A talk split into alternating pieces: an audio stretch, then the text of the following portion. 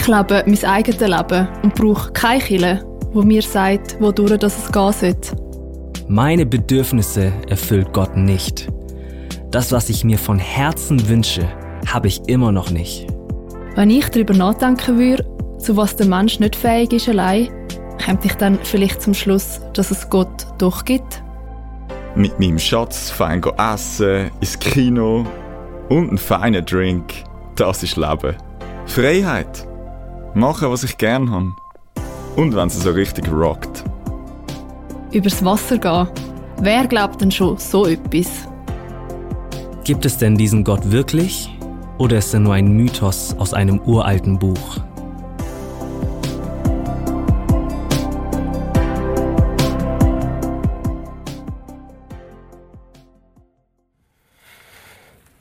Hm. Also ich weiß nicht, warum sich manche Leute immer zu beschweren müssen und unzufrieden sind. Im Prinzip kann es hier doch jedem gut gehen. Ja, alles, was notwendig ist, ist ein klares Ziel und ein starker Wille, oder? Ja, genau. Alles, was ich habe, habe ich meinem vollen Einsatz zu verdanken. Ich habe eine wunderbare Familie, ein kleines Häuschen am Stadtrand, einen tollen Job und zweimal im Jahr richtig schöne Ferien. Hm.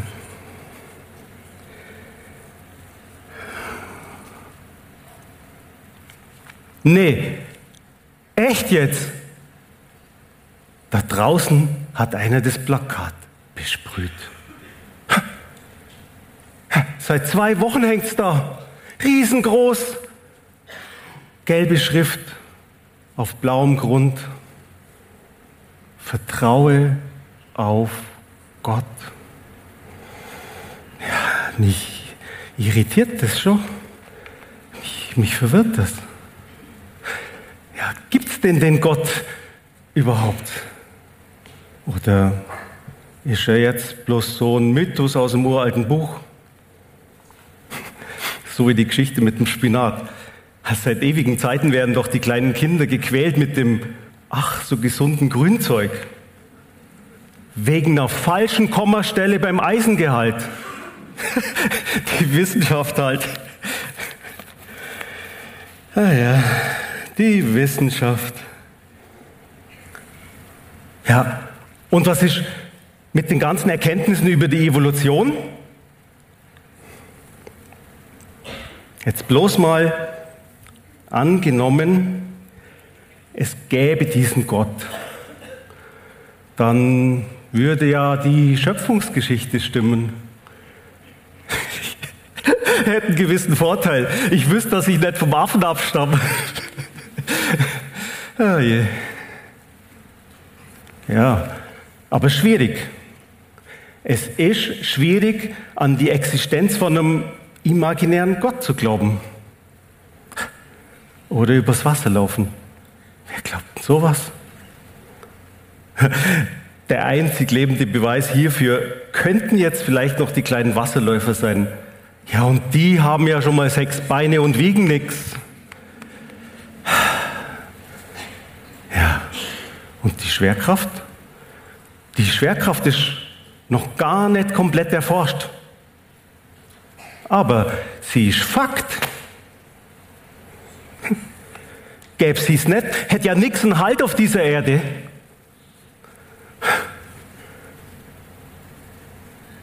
Jetzt stellt sich bloß die Frage, wer hat die Schwerkraft geschaffen? Würde ich jetzt einfach mal nachdenken, wozu der Mensch nicht in der Lage ist, dann käme ich vermutlich zum Schluss, dass es doch den Gott gibt. Äh, da war sich einer sicher, drüber gesprüht mit roter Farbe. Es gibt keinen Gott.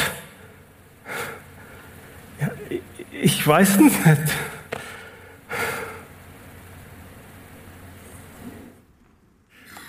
Ich weiß es nicht. Das ist das Schlussstatement vom Bruno in dem kurzen Theater, dem Monolog. Ist ja spannend. Vielleicht wissen das die einen von euch, oder? Der Bruno, der da geschwätzt hat, der würde man wahrscheinlich als sogenannter Agnostiker bezeichnen. Er sagt nämlich, ich weiß es nicht. Gibt es den oder gibt es den nicht? Ich weiß es nicht, vielleicht kümmert es mich auch nicht.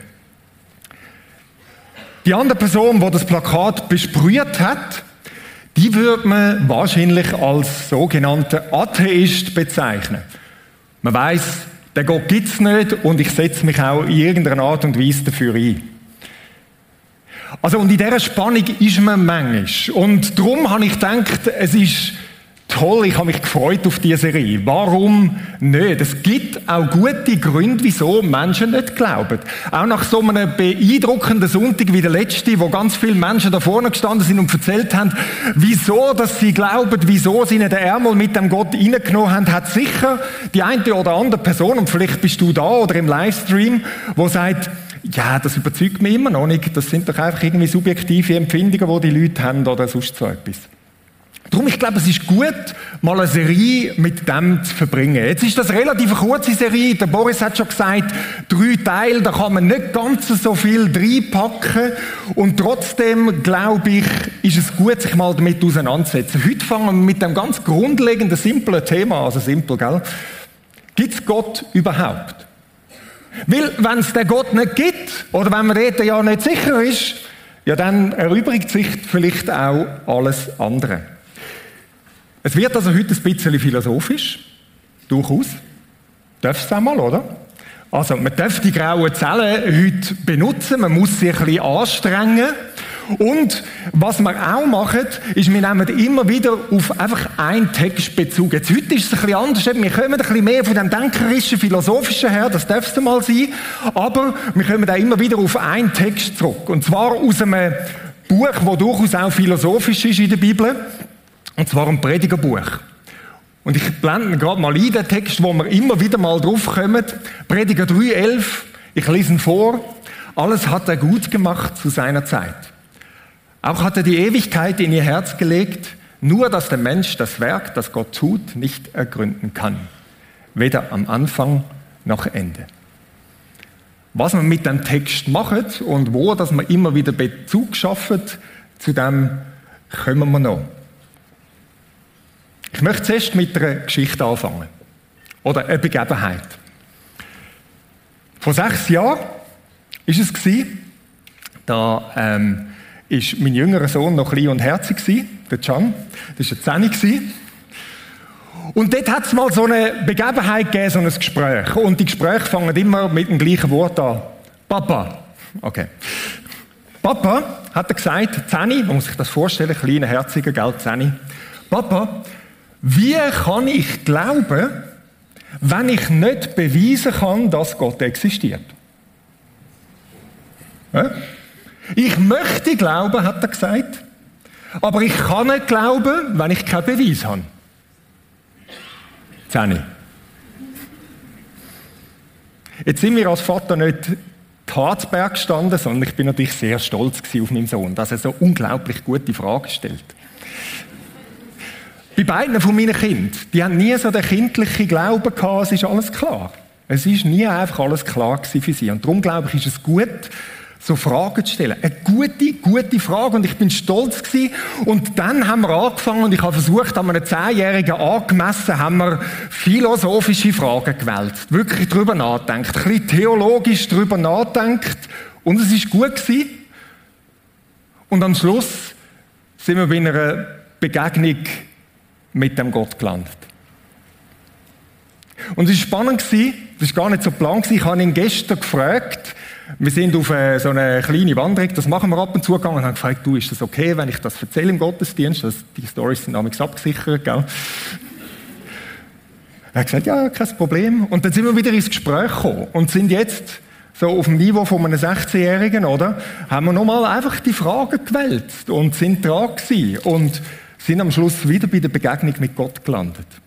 Und das ist mein Wunsch und mein Gebet, dass das auch heute passiert. Dass wir miteinander nachdenken, Hirne machen und tun und dass wir am Schluss bei einer Begegnung mit dem Gott landet. Das wäre das Ziel. Und ich werde gerade am Anfang etwas klarstellen. Ich werde am Anfang klarstellen, und ich glaube, das ist gut, wenn man das offenlegt, und wir machen das mit dem Satz, es gibt keinen zwingenden Beweis Gottes wo zu absolutem Wissen und drum als logische Folge zum Glauben führt. Ich glaube, das darf man mal einfach so sagen, das gibt's nicht.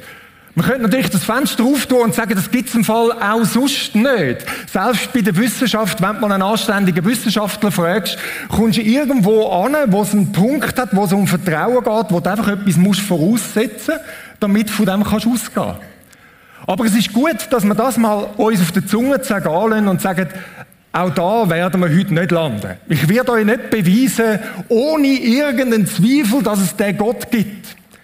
Was es aber gibt, ich glaube, es gibt gute Hinweise. Gute Hinweise, die auch aufgehen. Und ein paar von solchen Hinweisen möchten wir miteinander anschauen. Wir werden nur ein bisschen an der Oberfläche kratzen in dieser Zeit, die wir haben. Aber Hinweise darauf, dass es mehr gibt als einfach nur die Welt, die uns umgibt. Das Materielle, das nennt man den sogenannten Naturalismus, wo man sagt, ich glaube nur das, was ich sehe, kann anlangen, überprüfen, ähm, untersuchen, dass es mehr gibt als das. Ich glaube, da gibt es gute Hinweise drauf. Und darum werden wir fünf solche Hinweise anschauen. Klassischerweise werden die als Gottesbeweis bezeichnet. Aber was sie sind, sind eigentlich einfach gute Hinweise drauf.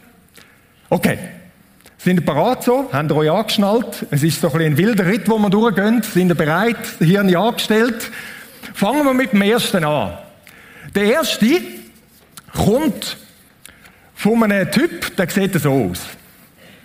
Irgendeine Ahnung, wer das ist?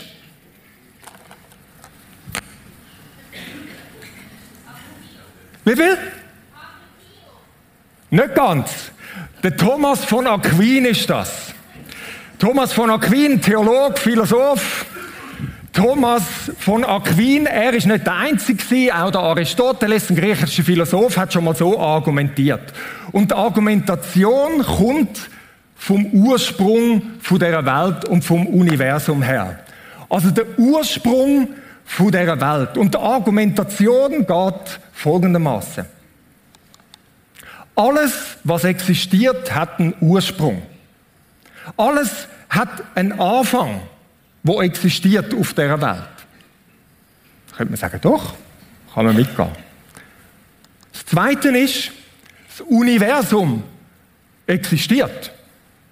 Also das große Ganze, das uns umgibt, das existiert. Die logische Schlussfolge in dem Argument, ist natürlich alles ein bisschen vereinfacht, ist, also hat das Universum irgendeinen Ursprung, der nicht innerhalb vom Universum kann weil ich kann mir ja nicht selber einen Anfang geben, das muss ja irgendwo außerhalb herkommen, oder? Also das wäre so eine Argumentation, wo klassischerweise kommt, so das Argument vom Ursprung, da muss doch etwas geben, wo das Universum herkommt, wo das Universum einen Anfang genommen hat. Jetzt ist es für uns, wo die Aufklärung hinter uns haben und so weiter, ist das vielleicht schon das eine oder andere, wo man denkt, ja, aber warte mal und Evolution und was ist mit dem? Und wir sind nicht ganz so überzeugt, dass das funktioniert. Es hat sogar eine Zeit gegeben, wo man gesagt hat, nein, das geht überhaupt nicht auf, weil das Universum ist ewig. Das hat einfach gar keinen Anfang. Also brauchen wir den gar nicht. Interessanterweise haben wir in der Zwischenzeit mit der ganzen, also nicht Big Bang Theory äh, mit dem Sheldon äh, diese Riegel, sondern der Big Bang hat wieder etwas angebracht sagt, nein, das Universum hat auch einen Anfang. Dann kann man sagen, ja, und wer hat denn, wer ist denn vor dem? Vor dem Anfang von dem Universum. Aber man merkt, das ist so ein Argument, für die einen leuchtet es ein, für die anderen leuchtet das nicht ganz so ein. Und doch wenn wir auf den Text hingehen, aus dem Prediger, dann hat jedes von diesen Argumenten, die wir heute aufgreifen, kommt da eigentlich in einer Art vor. Alles hat er gemacht. Also die Vorstellung von dem, doch, da ist ein Schöpfer, wo der Anfangspunkt gesetzt hat, wie auch immer. Okay, das wäre mal das erste Argument. Jetzt leuchtet der dir vielleicht nicht so ein. Es gibt eine andere Person, die das auch nicht so eingeleuchtet hat, und das ist der. Irgendwelche Ahnung, wer das könnte sein? Ihr dürft laut rausrufen. Nein, ist nicht der Newton. ja, das. Ja, ja, ist gut, ist gut. Wir kommen noch. Das ist der Immanuel Kant. Ja? Auch ein berühmter Philosoph. Der Immanuel Kant. Der Immanuel Kant ist bekannt worden unter anderem als der Zerstörer von der klassischen Gottesbeweis. Er gefunden, es geht alles überhaupt nicht auf. Ähm, und er hat aber auch einen anderen gebracht. Er hat selber einen gebracht. So einen Gottesbeweis oder einen Gotteshinweis. Und seinen ist einer gewesen, ausgehend von der Moral. Also der Gottesbeweis, wo bei der Moral startet. Und wie läuft das? Das läuft folgendermaßen. Er hat gesagt, jeder Mensch glaubt, dass es richtig oder falsch gibt. Jetzt wirst du sagen, nein, nein, komm jetzt, da gibt es Leute, die auch sagen, nein, richtig und falsch, das gibt es gar nicht. Ich bin mir nicht sicher. Vielleicht würdest du dieser Person gerade mal, wenn sie das sagt, links und rechts eine warten. Und dann fragst du nochmal, ähm, ist das jetzt richtig oder falsch gewesen, dass ich das gemacht habe? Also ich glaube, irgendwo das Grundempfinden von richtig oder falsch hat jeder von uns. Vielleicht haben wir das Gefühl, wir setzen das selber oder so. Aber ich würde mal sagen, doch, das stimmt. Jeder glaubt, dass sie irgendeine Art und Weise richtig oder falsch gibt. Das Zweite wie dem Argument ist, richtig und falsch sind nicht materiell. Ist nicht eine Kategorie, die wachsen nicht am Strassenrand und ich kann sie pflücken oder ich kann sie einfach ähm, physisch untersuchen. Ich sehe es nicht. Es ist nicht materiell, oder? Und darum wäre das Argument von dem zu sagen, also braucht es eine Begründung für das moralische Empfinden von richtig oder falsch, wo außerhalb von dem, wo wir jetzt gerade um uns herum unmittelbar sind, von dem Natürlichen, vom Materiellen. Irgendwo braucht es einen Referenzpunkt, wo erklärt, wieso dass wir so ein Empfinden haben von richtig oder falsch. Das ist seine Argumentation. Und ich glaube, ist eigentlich noch gut. Wir sehen das in dem Predigertext. Alles hat er, und das ist das kleine Wörtli, gut gemacht. Er. Wenn wir in die Bibel hineinschauen, dann sehen wir, dass Gott eigentlich der Referenzpunkt ist fürs Gute. Und die Argumentation wäre, also wenn wir so ein Empfinden haben, könnte es sein, dass es da wirklich so einen Gott gibt, wo das wie in uns hineingelegt hat, dass wir auch so ein Empfinden haben für richtig oder falsch, fürs Gute. Zweite. Jetzt denkst du, das ist mir alles ähm, irgendwie noch ein bisschen zu wenig persönlich und ein bisschen zu abstrakt und so weiter. Es gibt noch ein weiteres, das man bringen kann. Und das ist der Herr. Wer könnte das sein? C.S. Lewis. C.S. Lewis. Genau. Ist der C.S. Lewis. Und der hat ein bisschen anderen Ansatz gewählt. So einen Gotteshinweis. Und zwar einen von der Schönheit her. Ein Argument, das auf Schönheit beruht. Und das ist noch interessant. Das Argument geht ungefähr so. Der Naturalismus, also das, dass man sagt, es gibt einfach nur die Welt und die läuft nach gewissen, ähm, der Stärke setzt sich durch und so weiter ab. Der Naturalismus sagt, dass alles auf der Welt nur einen notwendigen Zweck erfüllt. Du kannst genau sagen, was es gibt. Ich esse, dass ich nicht verhungere. Ich schlafe, dass irgendwie mein Körper sich kann regenerieren und so weiter. Es hat alles irgendwo einen notwendigen Zweck. Das wäre die Logik vom Naturalismus. Und jetzt sagt der Louis, aber da kommt etwas anderes dazu. Es gibt Sachen auf dieser Welt, die nicht notwendig, aber schön sind. Hm, ist noch interessant, oder? Lass uns mal einen Moment darüber nachdenken. Man könnte sich durchaus eine Welt vorstellen, die einfach in schwarz-weiß ist. Die Farben, sind die notwendig? Ich weiß es nicht. Man hätte auch können vorstellen, die Welt hätte auch einfach können sein ähm, in Monochrom oder sonst etwas. Farben, wieso gibt es Farben? Vielleicht einfach schön. Oder gehen wir zu etwas weiterem. Da könnte man jetzt natürlich diskutieren. Ich weiß, mit den Worshipper müsste ich jetzt Musik. Ist Musik notwendig? Die einen würden jetzt sagen, ja, aber ganz sicher. Ich würde das in Frage stellen. Ist es notwendig? Ich glaube nicht, dass es notwendig ist, aber es ist schön. Oder Kunst allgemein. Kunst ist doch etwas Schräges. Was für ein notwendiger Zweck in so einer Welt, wo es einfach nur darum geht, dass das alles irgendwie so abläuft. Was für einen Zweck hat denn Kunst? Ich komme auf keine gescheite Antwort dort. Es gibt schöne Sachen auf dieser Welt, wo aber gar nicht notwendig sind. Und in der Natur, und das ist auch noch spannend, in der Natur gibt es das auch. Wieso ist die Natur so extrem vielfältig? Wieso hat es Sachen, wo man wirklich irgendwie einfach nicht kann erklären kann, wieso das so kreativ und so schön ist? Wieso gibt es das? Und ich werde euch ein Beispiel geben, ich habe das gefunden, ich finde es einfach sehr herzig, von etwas sehr, sehr Kreativem in der Natur. Clip ab. Zehn Jahre lang waren sie eines der größten Rätsel des Pazifiks. Mysteriöse Muster im sandigen Meeresgrund. Doch wer ist der Designer der nahezu perfekten Kunstwerke?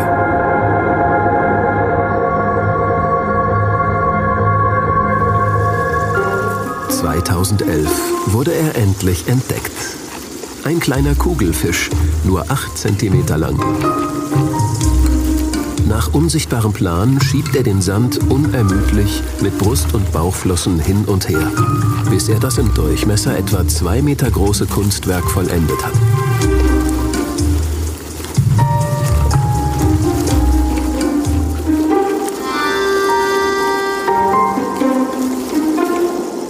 Eine gute Woche braucht der Künstler dafür. Wie könnte es anders sein? Ein Männchen will mit diesem Verführungstempel ein Weibchen von seinen Qualitäten überzeugen. Ja, es ist einfach herzig, oder? Jetzt könnte man sagen, ja, ist ja klar, oder? Ähm, ist halt einfach nur, dass, ähm, weißt, Nachkommen kleine neue Kugelfischchen gibt auf dieser Welt. Ja, ja, aber wieso ist das, wieso so ein Aufwand? Wieso so kreativ? Man weiß es nicht. Man weiß es nicht. Ein Hinweis darauf könnte es sein, und das wäre dann das Argument, dass der Ursprung vom Schönen, vom kreativen Schönen außerhalb dieser Welt ist. Einfach weil es vielleicht einen Gott gibt, der kreativ ist, der einen Sinn fürs Schöne hat und darum haben wir es auch. Ich finde das ein sehr interessanter Gedanke. Und wenn wir nochmal zu dem Text angehen, dann das Wörtli gut kann man durchaus auch mit schön übersetzen. Das Gute, das Schöne. Und interessanterweise ist das wirklich gegenüber von, von Leuten, die eigentlich der Überzeugung sind, es gibt garantiert keinen Gott, gegenüber von Atheisten, ist das eines der stärksten Argumente, dass es Gutes und Schönes auf dieser Welt gibt. Das ist nicht wirklich ganz logisch nachzuvollziehen. Dass es Leid gibt, dass es Schwieriges gibt, das ist irgendwie in der Logik drin. Aber dass es Gutes und Schönes gibt, das fordert durchaus raus, darüber nachzudenken, wieso denn eigentlich? Ein weiteres Argument. Jetzt kommt der mit einer wirklich guten Frisur. Den haben wir schon mal erwähnt, da irgendwie aus dem Ecken ist das gekommen. Wer ist das? Blaise Pascal, da haben wir da die äh, philosophisch Geschulte. Blaise Pascal, Mathemat Mathematiker, Philosoph und so weiter. Und der Blaise Pascal hat das Argument gebracht, und jetzt wird, ihr merkt, es wird immer ein bisschen persönlicher, gell? Es ist ein Argument, wo er gesagt hat, ein Hinweis auf Gott, und zwar basiert das auf der Sehnsucht. Auf der Sehnsucht. Und seine Argumentation ist so, jede natürliche Sehnsucht hat, nennen wir es mal, ein Objekt der Begierde, etwas, was du willst. Und ist erst gestillt, wenn man das hat. Ein kleines banales Beispiel. Die Tatsache, dass du vielleicht Sehnsucht hast nach Schocki, das sind die, die jetzt gelacht haben, dass ich Geld habe. Entschuldigung dass du Sehnsucht hast nach Schocki, ist ein Hinweis darauf, es gibt einen Fall Schocki. Oder? Wie wenn es kein Schocki gibt, die könntest du dich ja auch nicht nach Schocki sehnen. Also, irgendwo ist die Tatsache, da gibt's das und ich sehne mich dann an und es geht mir dann gut, wenn ich sie habe. Oder, dass du Sehnsucht hast nach einem Partner, nach einer Partnerin, ist irgendwo ein Hinweis darauf, da gibt's andere Menschen, die das Potenzial hätten, das zu sein. Oder? Das wäre so ein bisschen die Logik, ja. Wir sehnen uns nach Sachen, wo wir, wo, wo in der Realität da sind, die sind vorhanden, sonst würden wir uns eigentlich nicht danach sehnen. Es gibt aber, so argumentiert Pascal, eine natürliche Sehnsucht, wo du nichts in dieser Welt gestillt wird. Interessante Aussage. Ich würde sagen, es stimmt. Geh mal dort an, wenn deine Schocke gehabt hast und wenn du deinen Partner und all das, Partnerin ähm, hast, wo du dich eigentlich danach sehnst und eigentlich hast du deine Ferien gehabt, deine zwei Wochen wie beim Bruno ähm, oder zweimal im Jahr, wo alles aufgeht und trotzdem bleibt irgendetwas zurück bei uns Menschen, wo man denkt, ich bin noch nicht wirklich ganz erfüllt, ich sehne mich nach etwas, wo ich nicht so richtig kann sagen, was es ist. Oder? Kennst du das? Ich, ich würde sagen, das ist ich kenne, glaube niemand, der das nicht irgendwo hat, das Empfinden. Und darum ist seine Argumentation so, also zeigt doch die Sehnsucht etwas, dass sie ausgerichtet ist auf etwas, wo man eben nicht einfach so in dieser Welt kann finden. Eine Sehnsucht, wo da ist und die Tatsache, dass die Sehnsucht da ist, dass sie in uns Menschen drin ist, weist auf etwas hin und sagen, das Objekt der Begierde, das muss es irgendwie geben. Auch wenn man es nicht recht könnte benennen. Und der Pascal würde sagen, das wäre ein Hinweis auf den Gott, wo eben nicht einfach ein Teil ist von der materiellen Welt, wo es gerade umgibt. Im Prediger wird etwas von dem deutlich mit dem, auch hat er die Ewigkeit in ihr Herz gelegt. Eine wunderschöne Formulierung. Ewige, das, was über uns, über die Welt darüber ausgeht, ist irgendwie in unserem Inneren.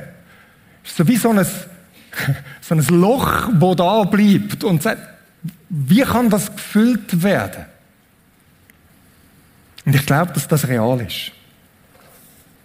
Und dass die allermeisten von uns etwas von dem spüren. Das sind vier so ein bisschen von mehr oder weniger klassischen sogenannten Gottesbeweisen. Ich will euch noch einen fünften geben. Ein fünften, der ein bisschen angelehnt ist an dem, was wir jetzt gerade angeschaut haben vom Pascal. Und der fünfte, der ist ähm, von dem äh, jungen Herr da. Ja, ja, also ich, ich, ich, ich reihe mich ungern in die Reihe von diesen grossen, grossen Männern ein, oder?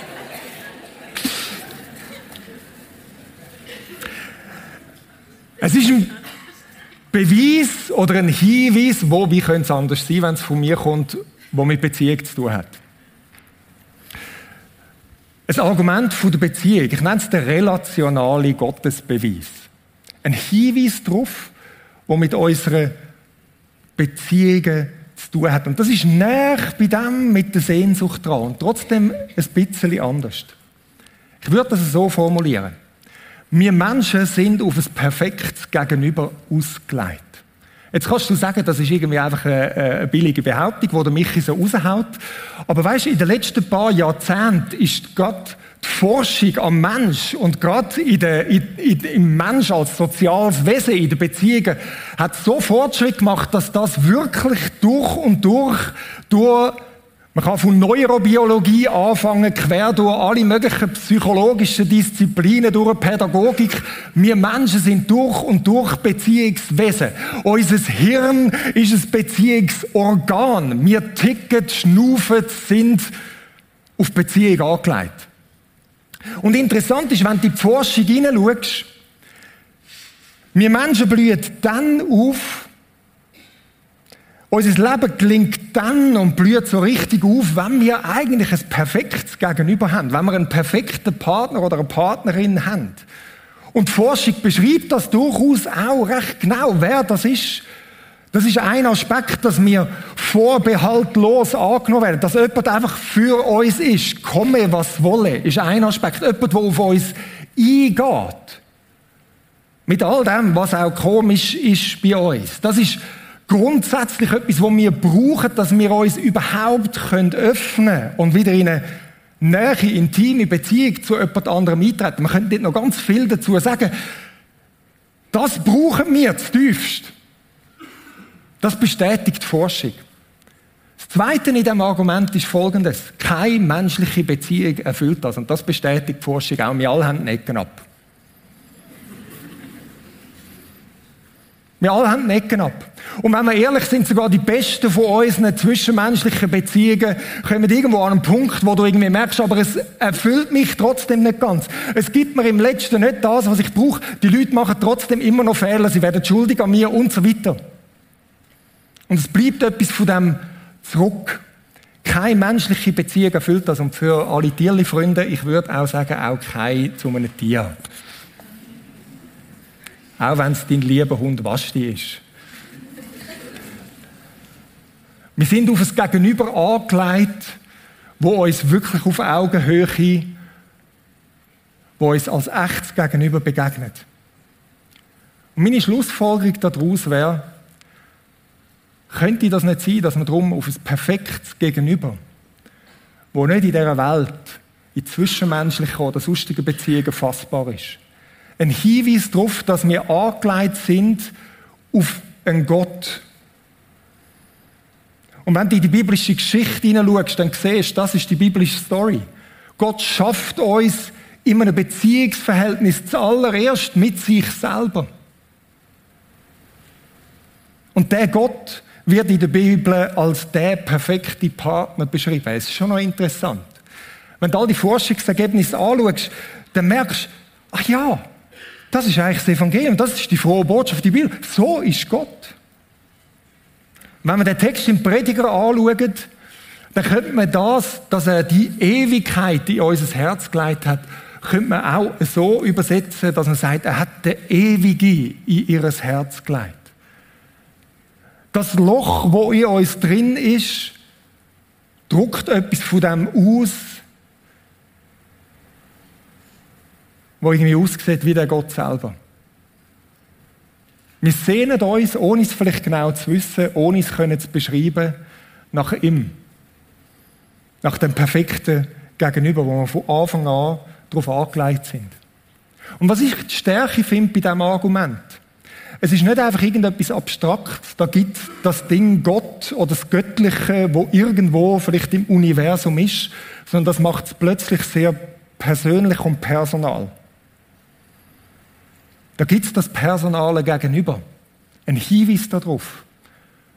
Und könnte es sein, dass das etwas mit dir und mir zu tun hat und mir es irgendwo tief drin spürt, empfindet?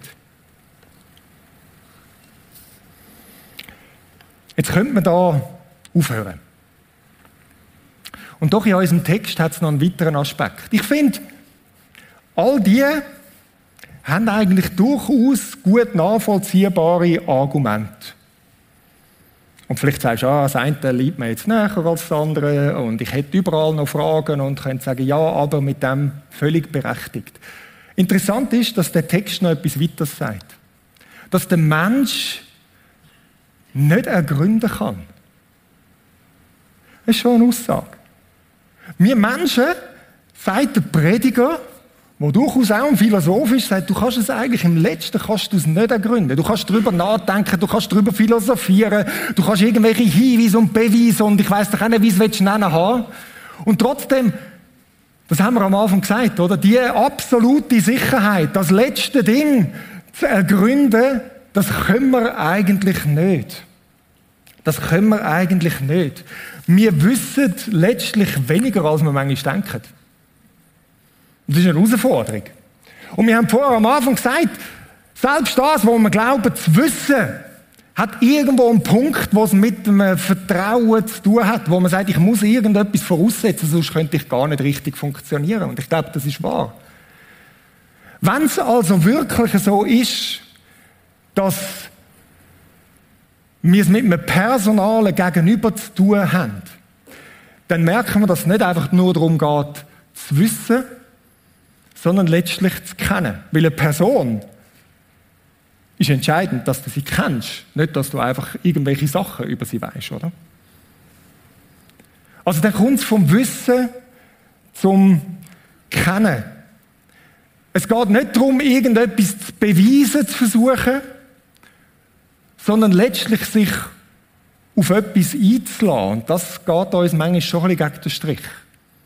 Aber ich muss, so wie mein Sohn, oder? Ja, aber wenn ich es nicht mit absolut hundertprozentiger Sicherheit weiß, dann kann ich nicht glauben. Und Glauben ist nichts anderes als Vertrauen, einen Schritt gehen. Und ich habe noch eine Person mitgebracht. Ist ganz ein hübscher. Irgendwelche Ideen, wer das ist? Das ist der Sören Kierkegaard. Dänischer Philosoph, Theologe. Und er würde das folgendermaßen machen. Er sagt, all das, was wir da vorne haben, das ist gut und wichtig. Das ist gut und wichtig, dass wir das haben.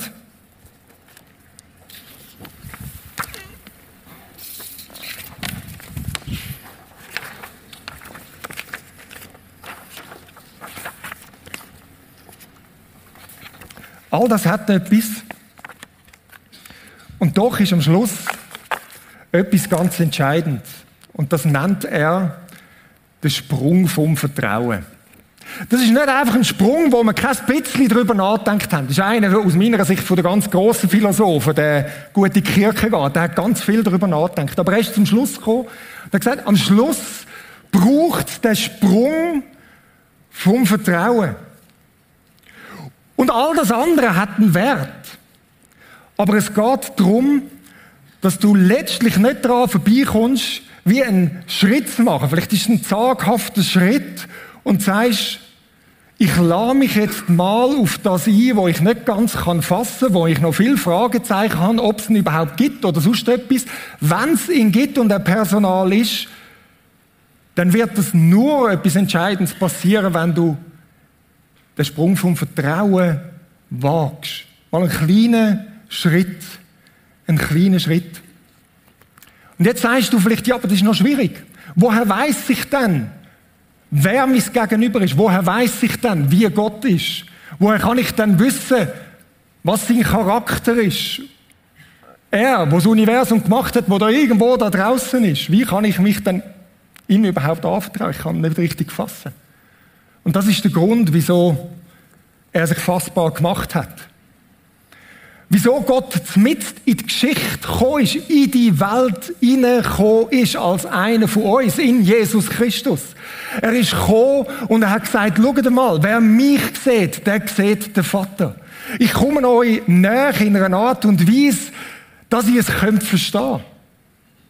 Ich werde anfassbar. Ich werde nachvollziehbar, wenigstens zum Teil für dich. Ich komme rein. In mir stellt sich Gott vor und tritt in deine Welt hinein. Und darum ist es möglich, den Sprung, den Schritt vom Vertrauen zu machen, weil ich mich fassbar, zumindest zum Teil, gemacht habe.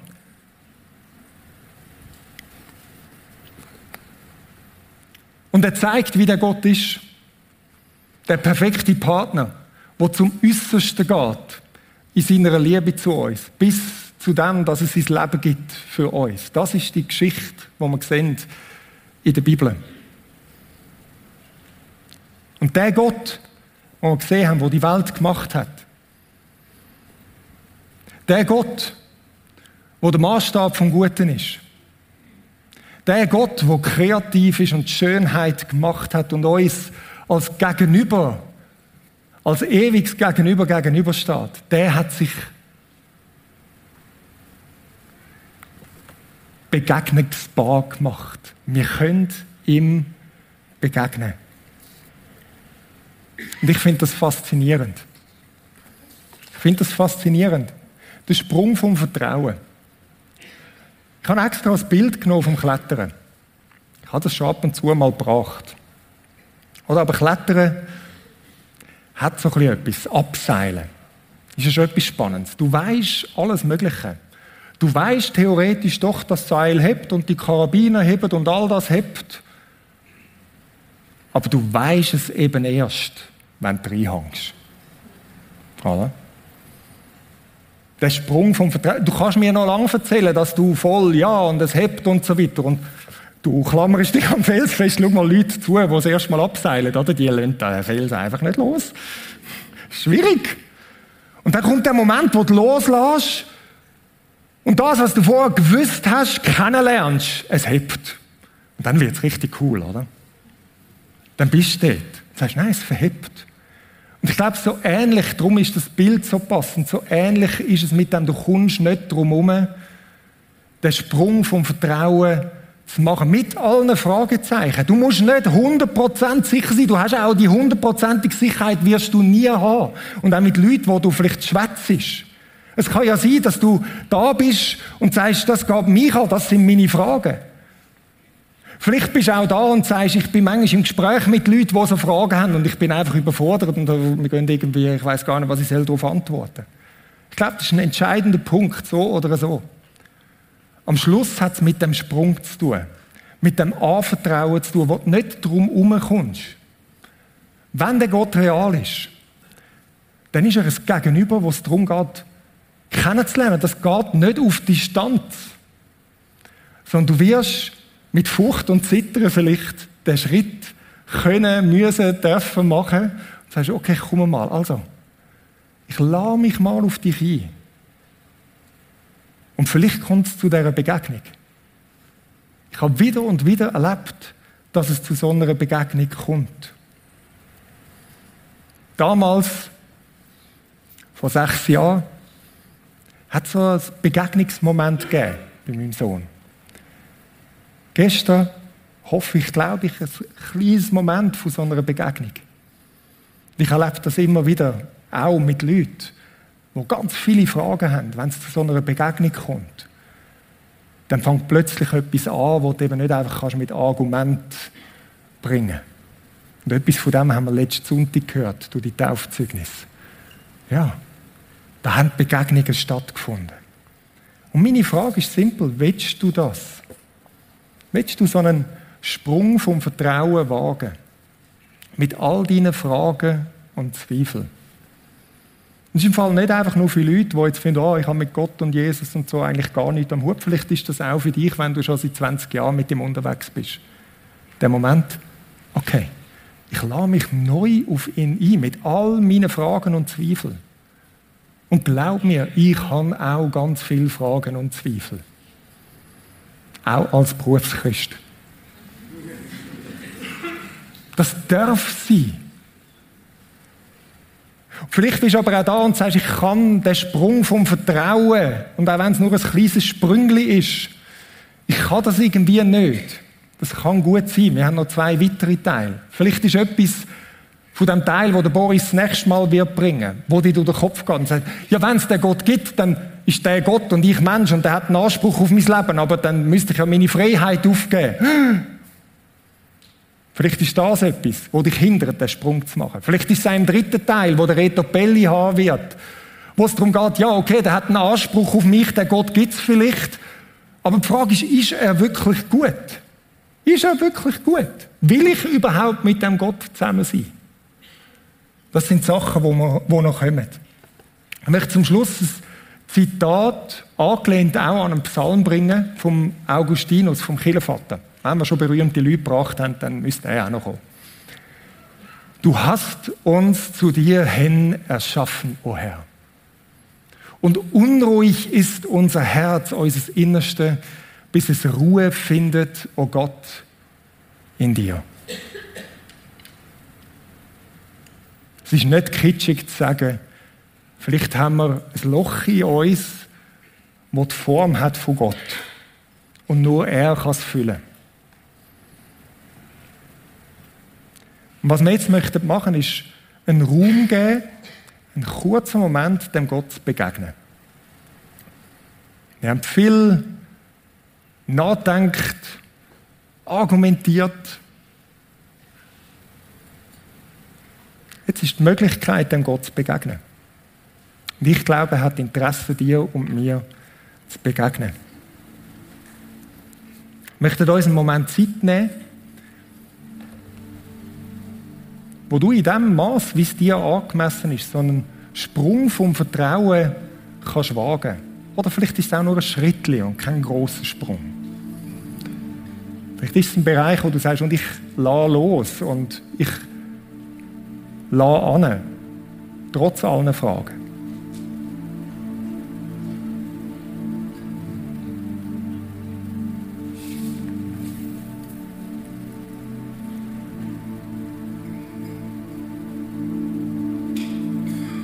Du hast versprochen, dass du da bist. Danke. Jetzt, Geist Gottes, bitten wir dich, dass du durch den Raum durchgehst. Von Ort zu Ort. Und das tust, was nur du tun kannst. Begegne du uns auf irgendeine Art und Weise.